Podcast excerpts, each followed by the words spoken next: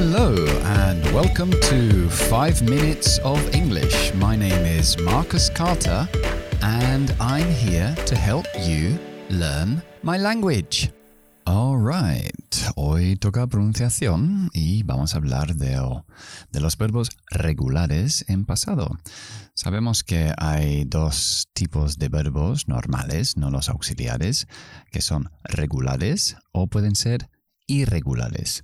Los irregulares pues son un poco complicados porque tenemos que memorizar desde un listado qué forma tienen en el presente, el pasado y el pasado participio. Hay a veces son fáciles, las tres formas son iguales, esos son los mejores. A veces hay, tienen dos formas distintas y otras veces tienen tres formas distintas. Tres iguales pueden ser cut, cut, cut, put, put, put. Dos formas distintas pueden ser buy, bought, bought, comprar, compré, comprado. Y tres formas distintas podría ser si, so, sin. Bien, pero hoy vamos a hablar de los verbos regulares. Se considera un verbo regular cuando para formar el pasado o el participio, la segunda y tercera columna, añadimos las letras E, D. Como por ejemplo, play, played, played. Añadimos ed y eso es I play, juego, I played, jugué, o I have played, he jugado. El participio y el pasado son iguales con las letras ed. Bien, la ed tiene tres tipos de pronunciación para esas mismas letras. Y dependiendo cómo termina el verbo fonéticamente, los pronunciamos de una forma o de otra. Empezamos con la pronunciación de la D.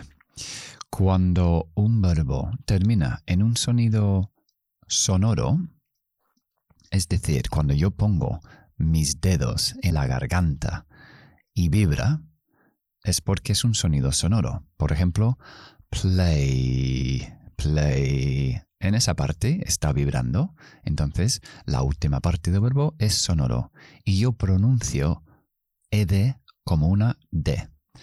Played, played, played. Y la d es sonora, played.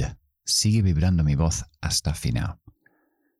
Bien, si el verbo termina en un sonido sordo, por ejemplo, work, trabajar.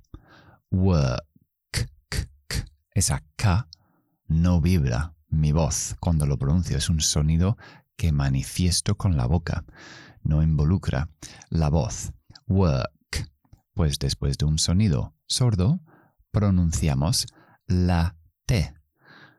Entonces sería worked, worked worked. De hecho, la T y la D son dos consonantes como hermanas. El movimiento de la boca es exactamente igual para una T o una D. La diferencia es activo la voz, D, D, D, o guido el sonido, T, T, T. Vale. Entonces tenemos played, worked. Y la tercera pronunciación es como si fuera id, id, id. Y esta pronunciación lo utilizamos cuando el verbo ya termina en una T o una D. Por ejemplo, wait, waited, o want, querer, wanted, wanted, wanted. Ok, es la hora del idioma del día. Y el idioma de hoy es Don't bite off more than you can chew.